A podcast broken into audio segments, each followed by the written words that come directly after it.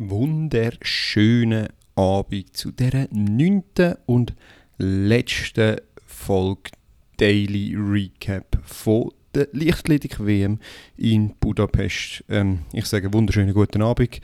Es ist wunderschönen guten Morgen, es ist Viertel vor eins.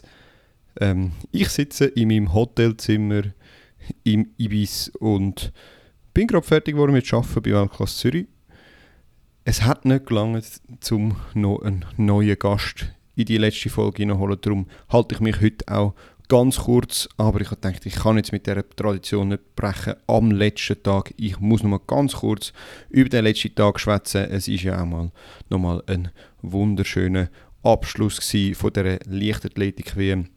Wird jetzt halt ein ein Monolog, aber ja, ich glaube, die Athletinnen und Athleten haben es gleich auch nochmal verdient, dass auch Swiss Track Check über sie nochmal ein bisschen dumm schnurren tut. Das ist ja das, was wir am besten machen.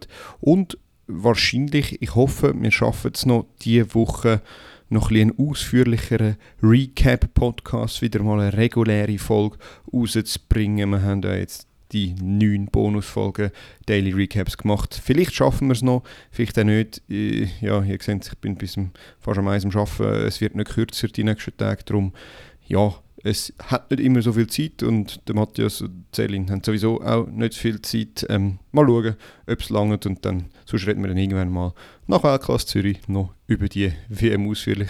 Genau. Ähm, was ist heute noch passiert? Wir haben ja eigentlich nur noch Finals gehabt. Marathon kann ich wirklich nicht viel dazu sagen.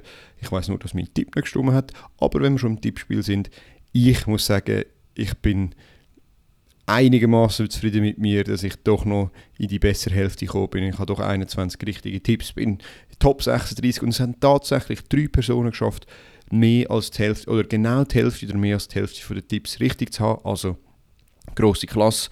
Ähm, das Gewinnspiel wird dann natürlich noch verkündet, wer da Sieger sind oder Siegerinnen. Das kann ich ja nicht vorne wegnehmen. Ich weiß es ehrlich gesagt gar nicht. Ich habe es gar nicht genau angeschaut. Und ähm, ja, dann werde ich natürlich auch sagen, was ich für schöne Preise für die Personen besorgt habe. Ich muss dann schauen, wie die an die Personen kommen. Aber zurück zu der Leichtathletik-Action vom heutigen Tag. Marathon, eben, wie gesagt, habe ich keine Ahnung.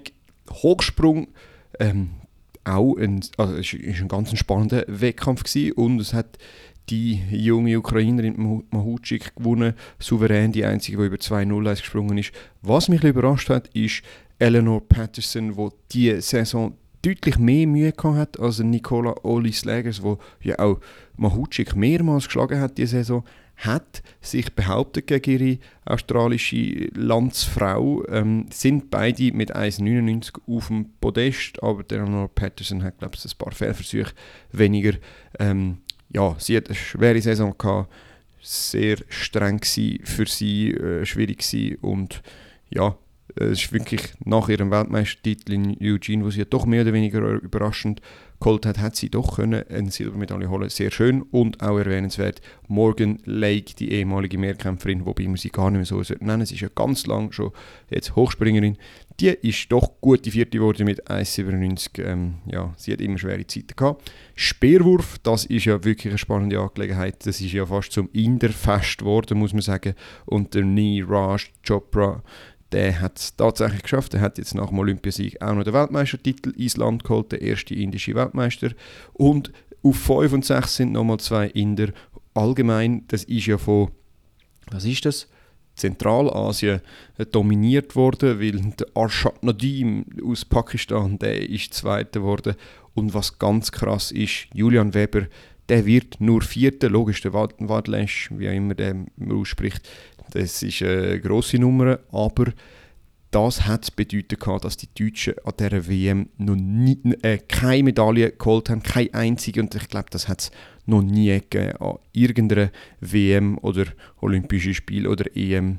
Äh, es würde mich verwundern, aber vielleicht äh, mich da auch die Statistiker Lügen strafen. Auf jeden Fall sehr traurig für ihn. Er hat aber eine Chance bei Weltklasse Zürich, sich das Ganze wieder gut zu machen. Ähm, ja, was müssen wir noch besprechen? Das sind die technischen Disziplinen vom letzten Tag. Und dann hat es natürlich noch ganz viele Läufe gegeben. Jakob Ingebrigtsen macht das Gleiche wie vor einem Jahr.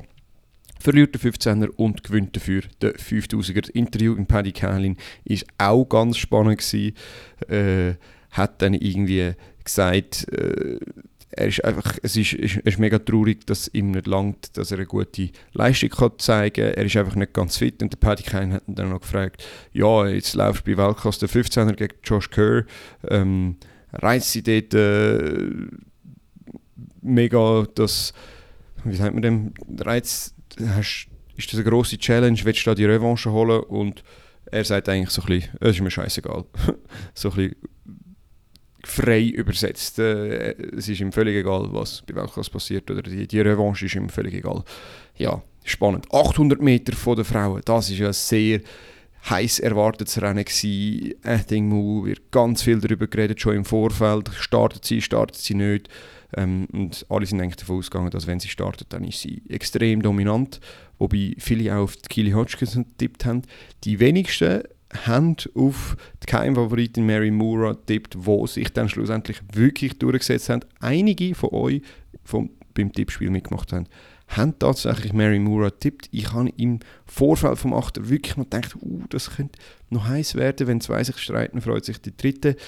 Keely Hodgkinson am Schluss wirklich gar keine Chance gehabt, ist eigentlich noch spannend gewesen, aber sie hat mich schon nicht so scharf dunkt in den vorherigen Läufen. Ähm, habe jetzt Keely Hodgkinson gesagt, ich meine natürlich Ething Mu, äh, wo nicht so scharf war und Keely Hodgkinson, die hat mich sehr überzeugt, hat aber nicht gelangt. Mary Moora wieder mal eine kenianische Weltmeisterin.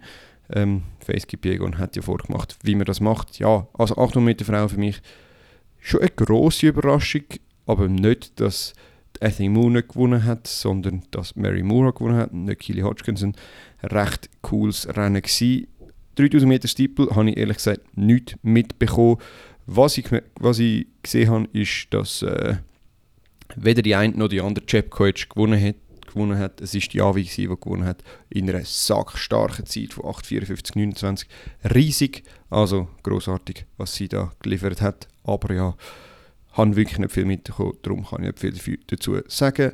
Und dann zum Schluss natürlich noch die beiden 4x4 Staffeln bei den Männern ganz klare Angelegenheit. USA gewinnt überlegen und bei den Frauen, das ist wie so ein Märchen, das zu Ende geht von dieser WM. Es war eine riesige WM, gewesen, hat ja dramatisch angefangen mit zwei Stürzen von Niederländerinnen. Femke Bohl, die tragische Figur neben der Sifan Hassan an dem ersten Abend und heute in dieser Staffel 4x4 holt sie souverän Gold wunderschön taktisch gelaufen, schön geduldig sein, nicht genug, nicht zu schnell reingepaced, obwohl sie ein bisschen Rückstand hatte am Anfang und überholt sie souverän auf den letzten paar Meter. Ähm, ich sage, überholt sie, überholt natürlich die Jamaikanerin Stacey Williams. Ähm, ja, 23, 72, die Staffelzeiten, muss ich ehrlicherweise sagen, sagen wir nicht so viel, aber Gold für Niederlande sagt man natürlich ganz viel und da muss man wieder mal plädieren für Laurent Mövli, Schweizer Coach des Jahres und da beziehen wir uns natürlich auf die Nationalität vom Coach. Wenn es dann darum geht, wird, wer hat am meisten Erfolg mit Schweizer Athletinnen und Athleten, da kann man natürlich auch andere äh, vorziehen, aber ja, Laurent Mövli, riesige Leistung, die er da mit seinen Athletinnen anbringt. Man hat Liga klar, aber wie viel ist die jetzt gelaufen und Femke Bohl auch noch und jetzt startet es dann alle auch noch bei Weltklasse Zürich. Also crazy, crazy Programm, das die da machen. Und das ist eigentlich der wirklich wunderschöne Abschluss von dieser WM. Und ihr merkt, ich gehe im Schnellzug durch das Programm durch. Ja, an dieser Stelle bleibt mir eigentlich nur noch Danke viel, viel mal zu sagen für die, die immer wieder ähm, zugelassen haben und vor allem natürlich an all meine tollen Gäste. Ähm, ich fange jetzt nicht an, alle aufzuzählen, weil ich vergesse wahrscheinlich die Hälfte, aber ihr wisst, ihr, ihr dürft euch angesprochen fühlen. Eine riesige Freude gemacht mit euch und ich werde sicher wieder mal den einen oder die andere einladen. Grossartig sein mit euch. Und dann würde ich sagen, bis bald bei Swiss Track Check. Ciao zusammen.